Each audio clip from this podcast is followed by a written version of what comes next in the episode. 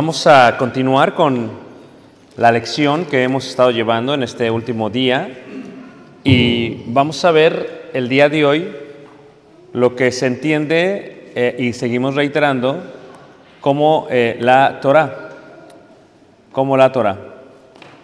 Eh, veíamos en la última lección, les explicaba yo, que cuando hablamos de la Torah, la Torah en sí son lo que se puede traducir como los mandamientos o como la ley, o como la ley. Veíamos también eh, brevemente en cuanto a la Torah que hay 613 mandamientos, 613 mandamientos, lo que también en hebreo se puede eh, llamar misbat, misbat. Un mandamiento es lo que Dios le pide a su pueblo que se haga. Entre estos 613 mandamientos, lo cuales veíamos que son como los granos de una granada o las partes de un ser humano, veíamos que se pueden dividir o separar entre los siguientes. Lo que se conoce como un estatuto, o en hebreo chudah, y un estatuto es la manera en que se lleva a cabo un mandamiento con detalles. Veíamos también que hay decretos, o lo que se le llama un yukotai, y un decreto es algo que Dios ordena, que no hace sentido para tu mente, pero aún así lo tienes que obedecer. Veíamos también que hay preceptos, y cuando veíamos el precepto, decíamos lo que es un pikut, y el precepto hay 365 preceptos, y un precepto es una prohibición. Reitero, estatuto es cómo se ha de llevar a cabo el mandamiento, el orden. Por ejemplo, la Pascua es un estatuto. Se lleva a cabo el día 14 del mes de Nisan. Se toma un cabrito o un cordero, ya sea de borregos o ya sea de machos cabríos, y lo que se hace con ellos es que se va a, degollar, se va a, sacrificar, se va a escurrir la sangre eh, en la tarde, y entonces es un estatuto. Un decreto es algo que no hace sentido. La mujer no se debe de acercar al tabernáculo cuando la mujer está pasando por su menstruación. No hace sentido acá, pero lo tienes que hacer. Otro es el precepto, una prohibición. Es el hecho de no hacer algo. Por ejemplo, cuando vemos eh, los diez mandamientos, hay siete preceptos, porque el número siete es número perfecto. En la Biblia se van a utilizar varios estudios a los cuales se les llama el estudio de los números, la numerología. Cada número representa, significa o enseña algo. Y el precepto es una prohibición, lo que no se debe hacer. En hebreo el precepto se dice lo, lo es no, lo es no. Por ejemplo, no tendrás dioses ajenos es un precepto. No cometerás adulterio es un precepto. No matarás es un precepto. Y luego tenemos lo que también se encuentra como un juicio.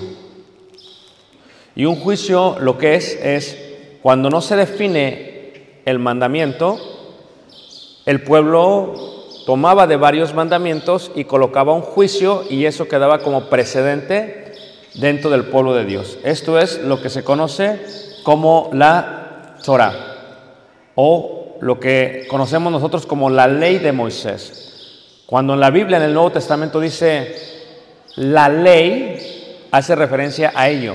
No siempre, pero en su mayoría. La ley de Moisés tiene como base los diez mandamientos, de los cuales vimos el día de ayer. Yo soy Jehová tu Dios, que te sacó de tierra de servidumbre. Entonces, ese es el primer mandamiento. Si tú fuiste católico, levanta la mano, ¿quién fue católico antes? ¿Nadie? ¿Solamente yo?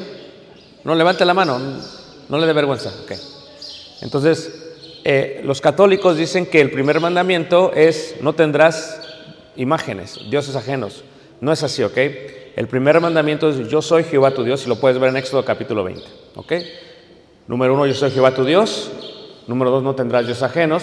Número tres, no tomarás el nombre de Dios en vano. Número cuatro, acuérdate del día de reposo para santificarlo. Número cinco, este, honra a tu padre y a tu madre. No matarás, no cometerás adulterio, etcétera, etcétera, etcétera. Son los, son los diez mandamientos, es la base de la ley. Aunque tiene 613 mandamientos, es la base de la ley. La Torah. Levanta la mano que me está siguiendo. Ok. La Torah se separa entonces en tres secciones. Cuando tú ves el libro de Éxodo y específicamente el libro de Levíticos. Éxodo en hebreo Shemot, que significa nombres. Levíticos en hebreo Vaikra, ¿ok? Vaikra, que significa a él llamó. Entonces, en Éxodo y en Levíticos se menciona la ley, específicamente las secciones de la ley. Y las secciones de la ley son, reiteramos, número uno, es, primero, la sección sacrificial. La sección sacrificial. ¿Ok? Y la misma está separada en cinco áreas. Número cinco es número de gracia. Número siete es número de perfección. Número cinco es número de... Número siete es número de perfección. Gracia es el número cinco. ¿Ok? Y luego tenemos la sección judicial moral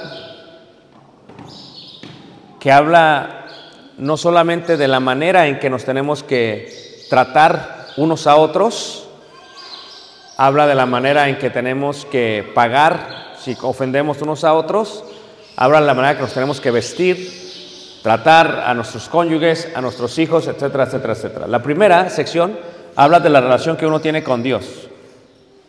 La segunda sección habla de la relación que uno tiene con el resto del pueblo. ¿Ok? Y luego tenemos la sección ceremonial.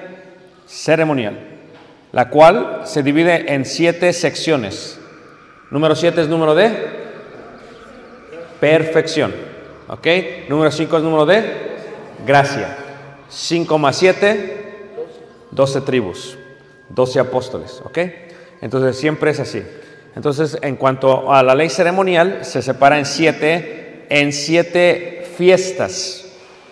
La fiesta número uno de la Pascua, la fiesta número 2 de los panes sin levadura, la fiesta número 3 de las primicias, la fiesta número 4 de las semanas, la fiesta número 5 del día de expiación, la fiesta número 6 de las trompetas y la fiesta número 7 de los tabernáculos. ¿Se los aprendieron?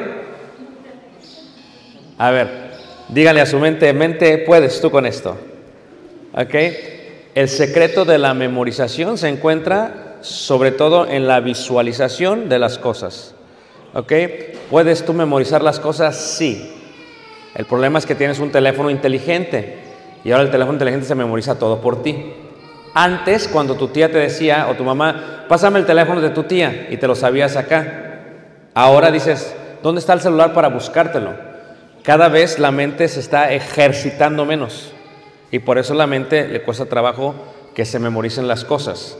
Pero esto es lo que vamos a ver el día de hoy, así que ya se debieron memorizar todo lo que les he dicho sin ningún qué problema. Amén. No, no están seguros, ok. Vamos a ver la cronología de la Torah. Son cinco libros, ¿ok? Génesis, Bereshit, Éxodo, Shemot, Levíticos, Vaikra, eh, Números, eh, Bamidbar, Deuteronomio, Devarim. ¿Ok? Los cinco libros se le menciona la ley o la Torah. La ley o la Torah. ¿Todos me están siguiendo? Cuando se traduce del hebreo al griego, se le cambian los nombres de los libros. Y a esto se le llama la traducción la Septuaginta. ¿Cómo se le llama? Septuaginta. Porque resulta que desde Jerusalén se enviaron a Alejandría en Egipto más de 70 sacerdotes que traducirían la Torah, la ley, al griego. Y cuando se traducen, se coloca en cinco rollos. Cuando se escribe la ley de Moisés o la Torah, se utilizan pieles de animales limpios. Hay diferencia entre un animal limpio y un animal inmundo. El animal limpio lo detalla el libro de Levíticos. Por ejemplo, sus patas tienen que tener pezuñas. Por ejemplo, cuando comen, tienen que masticar lo que comen. Hay diferencia entre el cerdo y entre el becerro, entre el buey y el cochino. ¿Cuál es la diferencia? El cerdo traga, el buey mastica, mastica lo que come. El cerdo, si recuerdan ustedes, cuando yo era pequeño en casa de mis abuelos, tenían un baño y el baño no tenía drenaje. Y entonces nos sentábamos al baño y hacíamos del baño. Y el estiércol nuestro se iba hacia atrás, donde había una fosa donde iban los cerdos y comían. ¿Ok? ¿Están, ¿Sí o no? ¿Ustedes también o solamente yo? Ok. Y entonces el cerdo se quema, el cerdo, y la piel del cerdo se quema. Y de eso mis abuelos hacían jabones negros con los cuales se bañaba. Levante la mano, ¿quién está escuchado de esto? ¿Solamente yo? Ok. El cerdo es impuro por lo que el cerdo hace. El cerdo, cuando lo matas, haces carnitas. Y cuando quemas su piel, haces chicharrón. Y es lo más rico del mundo. Amén. Pero es un animal impuro. El judío no puede tocar, comer o utilizar para nada el cerdo. Eso lo hacen los gentiles. Porque el becerro come, se lo pasa, lo regresa y lo sigue masticando. Es un animal más limpio a diferencia del cerdo. Por lo tanto, el buey, el becerro, lo mismo que el cabrito, lo mismo que el borrego, se toma su piel, se voltea su piel, se lava su piel. De la otra parte, de adentro, se coloca y se empieza a escribir la ley de Moisés. un escriba trabajaba tres horas al día haciendo una copia de la ley de la Torah a otra. Y cuando terminaba el libro de Bereshit o el libro de Génesis, lo enrollaba y lo colocaba en una caja. Cuando decimos Pentateuco decimos las cinco cajas, porque los traductores, en vez de llamarle la ley, le pusieron donde ponen los rollos en las cinco cajas. Pentateuco, la Torah hebreo, Pentateuco griego, la ley español. Levanta la mano que me está siguiendo. Entonces cuando lo escribían en las de piel por tres horas, luego lo enrollaban. Y cuando iban a la sinagoga, debajo del púlpito tienen los cajones, sacan el rollo, lo abren y con algo de oro, no lo tocan con su dedo, empiezan a leer la ley. No la pueden leer la ley hasta que la persona tenga 13 años. Antes no se puede leer. Porque si tú te equivocas leyendo la ley, te pueden matar. So, hay una exigencia muy amplia en la lectura de la ley. No así el día de hoy en la iglesia. Porque pasa el hermano, dice, vamos a cantar para animales. No, no, para animarles, perdón, para animarles. O dice el hermano, y tomó su leche y andó. No, su lecho. Entonces, hay muchos errores. ¿Por qué? Porque no nos tomamos el tiempo de aprender con seriedad la ley de Moisés. O en este caso la Biblia. ¿Levanta lo que me está siguiendo? Entonces tenemos los cinco libros. Génesis, Bereshit, Éxodo, Shemot, Números, Baikra, eh, Levíticos, perdón, Números, Bamidbar y Deuteronomio eh, de Barim. ¿Ok? Ahora, ¿cuál es la cronología? La cronología sucede así. ¿Ok? Pongan atención.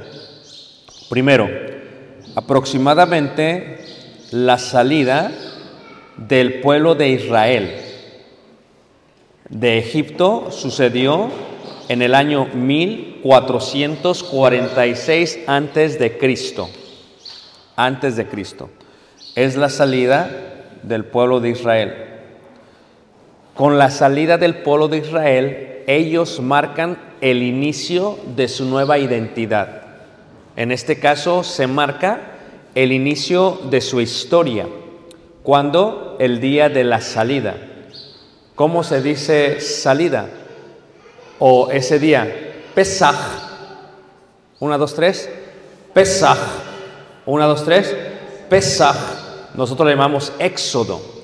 En Estados Unidos en el inglés dice exit, salida.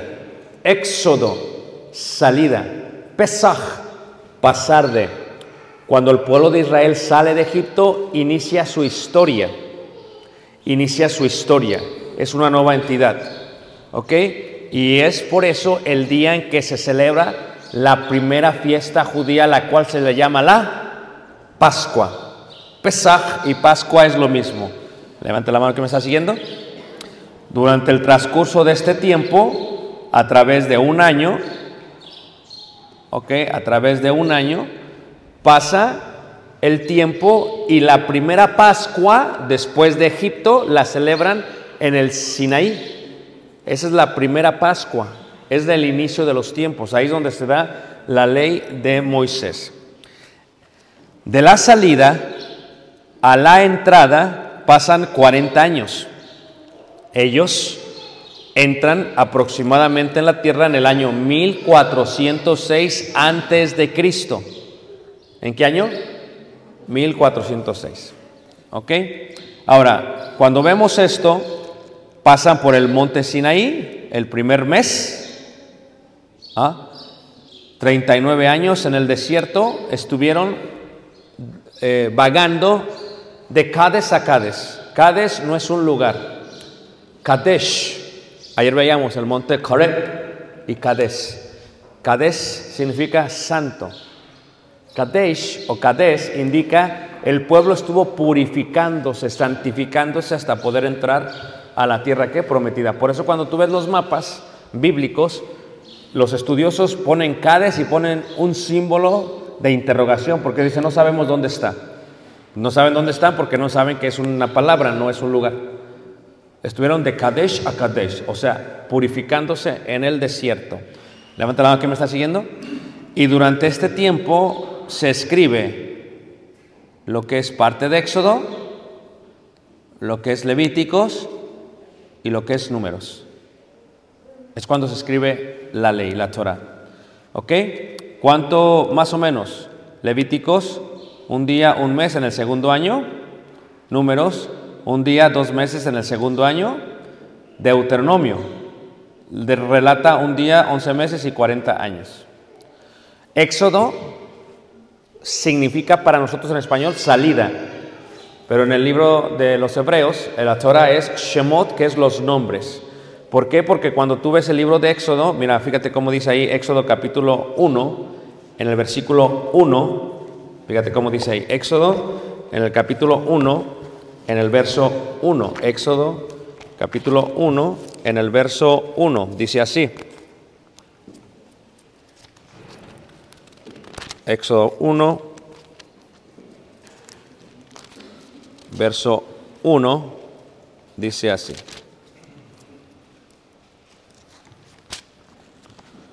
Éxodo 1, verso 1 dice, estos son los nombres. En hebreo, la prim- primera palabra es Shemot, nombres. Noé tuvo tres hijos, uno se llamó Sem, Cam, Jafet. Sem significa nombre, de donde vienen los semitas. Sem significa qué? Nombre. Shemot, nombres en hebreo. Shemot. Entonces, aquí miramos, estos son los nombres de los hijos de Israel. ¿Por qué se llama eh, eh, Éxodo Shemot? Se llama Shemot porque es nombres. Nosotros le llamamos la salida, pero ellos le llaman Shemot, porque cuando lo traducen dicen, eh, ¿de qué se trata el libro? Pues de la salida de Egipto. Ah, pues póngale salida, Éxodo, pero realmente es Shemot. ¿Ok? Cuando llegas tú a la parte de Levíticos, fíjate cómo dice ahí Levíticos capítulo 1, en el versículo 1, Levíticos capítulo 1, en el verso 1, dice así, Levíticos 1, verso 1, dice así. Levíticos 1, en el verso 1. Dice, llamó Jehová Moisés, Baikra es llamó. La primera palabra es la que se toma como el nombre del libro. Baikra, llamó, llamó. Levante la mano, ¿quién ha leído Levíticos? ¿Lo entienden? No. La mayoría de la gente que lee Levíticos dice, me pierdo. Pura sangre, matan, sacrifican, no sé ni qué dice. Yo te lo voy a explicar en este seminario, que es bien sencillo entenderlo. Te lo voy a resumir, te lo voy a explicar de una manera más sencilla, ¿ok? Muy bien, Levíticos, ¿ok? Y luego tenemos Números capítulo 1, Números capítulo 1, y dice ahí en Números capítulo 1, en el verso 1.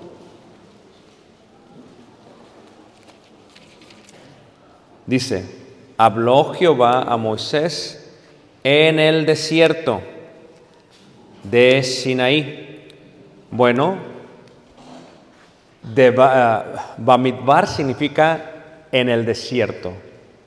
Bamidbar significa en el desierto. Eh, eh, nosotros le ponemos números. ¿Saben por qué le ponemos en español números? Porque se hace un censo. Se cuenta cuánta gente tiene cada tribu y por eso le llaman números.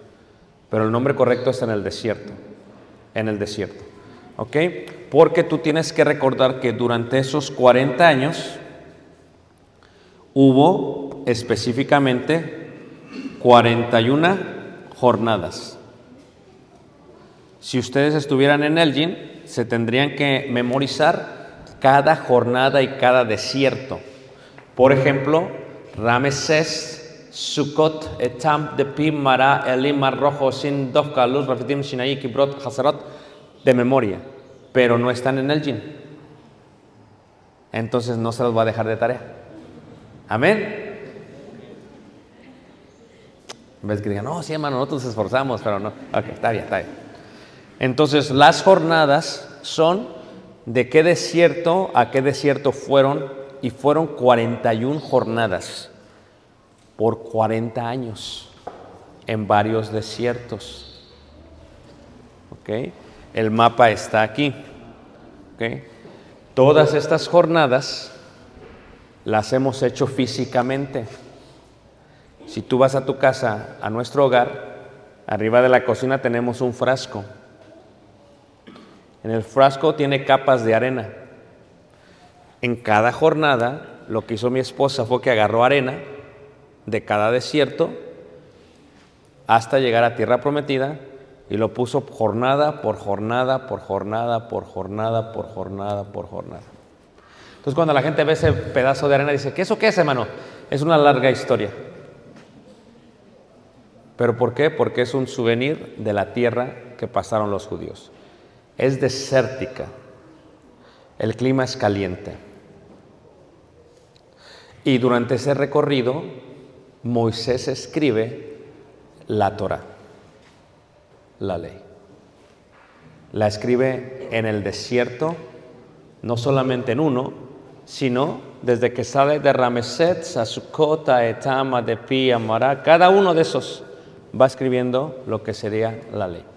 Pero ¿dónde inicia realmente? Inicia realmente desde el monte del Sinaí, que significa dientes. Ahí es donde inicia Moisés a escribir la ley. Y números es, eh, eh, números es eh, Bad- eh, Bamidbar, que significa en el desierto. Y cuando tú ves Deuteronomio, Deuteronomio dice ahí capítulo 1, versículo 1. Entonces el pueblo de Israel está a punto de entrar a tierra prometida. Moisés no puede entrar por lo que hizo, por el pecado de qué? Por el pecado de la roca, no puede entrar. Este lugar de la roca se le llama el día de hoy Petra, está en Jordania. ¿Cómo se le llama? Petra, está en Jordania. Hasta el día de hoy, en Petra fluye el agua de donde tomaron los judíos. Hasta el día de hoy puedes tomar agua. ¿Ok? Eso está en Petra. En Jordania, por lo que se llama el Valle de los Reyes o el Camino Real. En la antigüedad hay tres vías comerciales de negocios o tres rutas importantes. Número uno, la ruta Dimari, y no estoy hablando del jugador de Argentina, ¿ok? La ruta Dimari es la ruta del mar de Egipto hacia Roma. Número dos, la ruta real, que es la que pasa por Petra, que es la que utilizaron los israelitas a través de lo que sería Edom, Amón, para entrar a Jordán. ¿Ok? Y la ruta de la seda, que es la que viene desde la China hasta el imperio. Son las tres rutas importantes. La ruta que estamos viendo es esta, donde Moisés cometió el pecado. Y ahí en Deuteronomio 1 dice así, estas son las palabras, palabras es dabar, palabras es dabar. So, cuando dice devarim es la repetición de las palabras, porque Deuteronomio realmente lo que es es la repetición de Éxodo, Levítico sin número, es lo que es, es la repetición, se está repitiendo. Levántela, ¿quién, la- quién me está siguiendo, hermanos? Ok. Entonces, esos son los libros. Ahora, cuando entramos a la parte de la ley ceremonial, entonces encontramos esto, en la parte de la ley ceremonial, encontramos esto. Son tres secciones, ¿ok? ¿Sí ven? Sacrificial, que se separa en cuántas? Cinco, número de gracia. La ley, la sección ceremonial, la última, que se separa en cuántas? Siete, número qué? Cinco más siete. ¿Cuántas tribus? Doce. Aquí les voy a dar el secreto de los números. Siempre se añaden dos al pueblo de Dios. Siempre se añaden dos al pueblo de Dios. Por ejemplo, en cuanto a las tribus, son doce. Pero José, pues ya saben lo que le pasó a José. Tiene dos más. Su hijo se llama Efraimi. No. ¿No se acuerdan? Manasés. Y ellos son las tribus que reemplazan a José. Eran doce, se le añaden dos. Lo mismo los apóstoles. Son doce, se le añaden dos. ¿Por qué? Porque ¿quién tomó el lugar de Judas? Matías, es el primero. Y aparte, ¿qué apóstol se añadió? Pablo, ahí están dos. Siempre se le añade dos, eso es parte de la Biblia. Pasan de 12 a 14, eso es parte de la Biblia. En la sección ceremonial vemos siete y en la sacrificial vemos cinco. ¿Sí ven? Siete, cinco. ¿Ok? Y entonces lo que estábamos viendo ayer era la separación de esto. ¿Qué es lo que pasa? Dios lo que hace es que la ley coloca la relación que uno tiene con Dios. Sacrificio viene del vocablo corban. Una, dos, tres. Corban. Una, dos, tres. Corban. Corban, de donde viene la palabra sacrificio, están conectada con la raíz dan, que significa sangre. Para que haya una relación entre el pueblo y Dios, tiene que haber un corbán, un sacrificio. Tiene que derramarse sangre. La sangre es lo que une al pueblo con Dios. ¿Por qué? Porque la sangre es vida. Se tiene que sacrificar un animal para que la persona que lo sacrifica pueda hallarse justo delante de Dios y pueda tener una relación con Dios. Levanta la mano que me está siguiendo. Ahora, en la sección sacrificial hay cinco partes. Ayer vimos la primera. La primera se llama holocausto.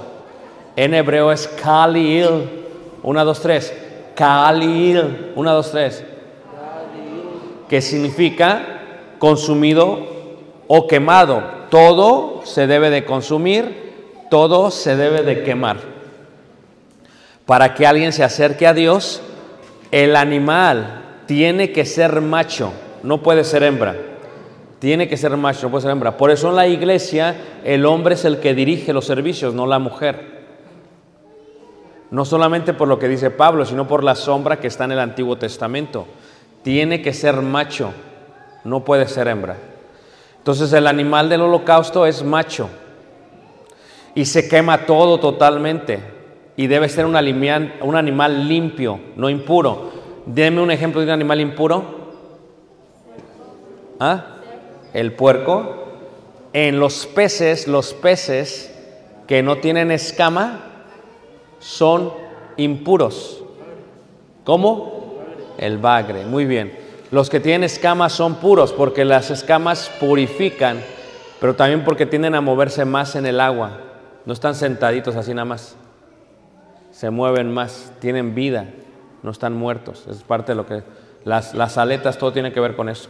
Entonces, cuando hablamos de este concepto, el animal que se pone es, eh, eh, es un animal que se coloca ahí en el libro de, de, este, de Baikra, ¿verdad? Y lo que tiene que ser es un animal macho, vacuno, de rebaño o de aves, sin defecto. Y todo se quema, y todo el animal se quema, ¿ok? Y de esta manera se acerca a Dios. Ayer decía yo que por qué Dios no aceptó el sacrificio de Caín. Para empezar, no fue sacrificio, fue una ofrenda. ¿Ok?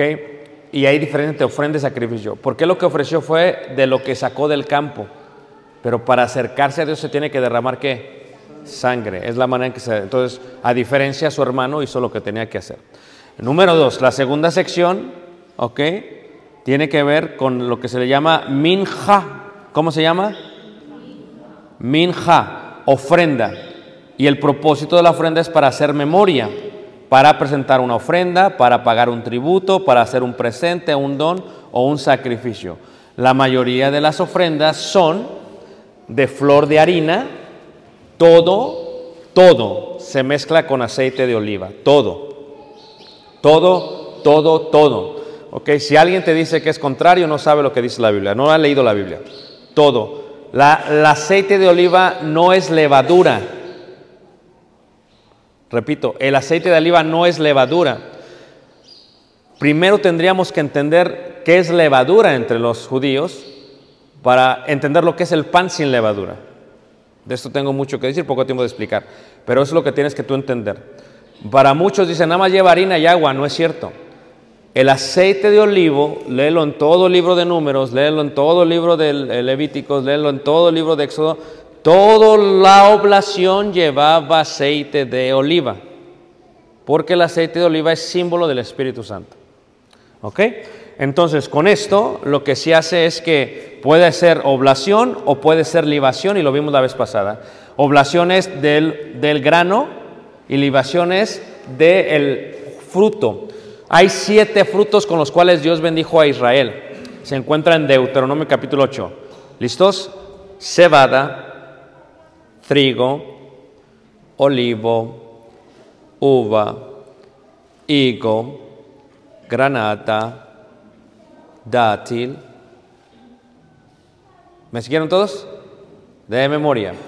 Cebada, trigo, con eso se hace la oblación. Olivo, uva, higo, granada, dátil. Y los dátiles son muy ricos. Ahora que fuimos a Israel el mes de julio, junio, eh, en, en, Jericó, Jericó es ciudad de palmeras en, en la lengua semita, Jericó. En Jericó, que es la ciudad más baja dentro de la altitud del mar, 434 metros bajo la altitud del mar, yo compré higos, a mí, dátiles, perdón, y los dátiles lo agarras. ¿Aquí hay dátiles aquí en el área? ¿Sí? Pero no, se, no crecen aquí. No, no, muy bien. Ok, y luego chedraui, quién sabe si son correctos, a lo mejor los hacen ahí en la merced. Pero bueno, lo agarras, lo empujas, sacas la semilla y lo comes, es lo más dulce que hay. Entonces, todo esto, lo que más se utiliza dentro del templo es el olivo y la uva. Por eso dijo Jesús,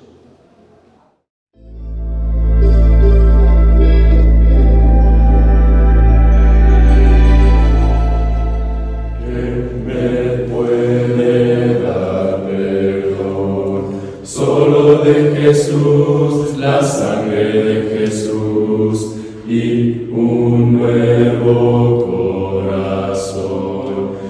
De Jesús, la sangre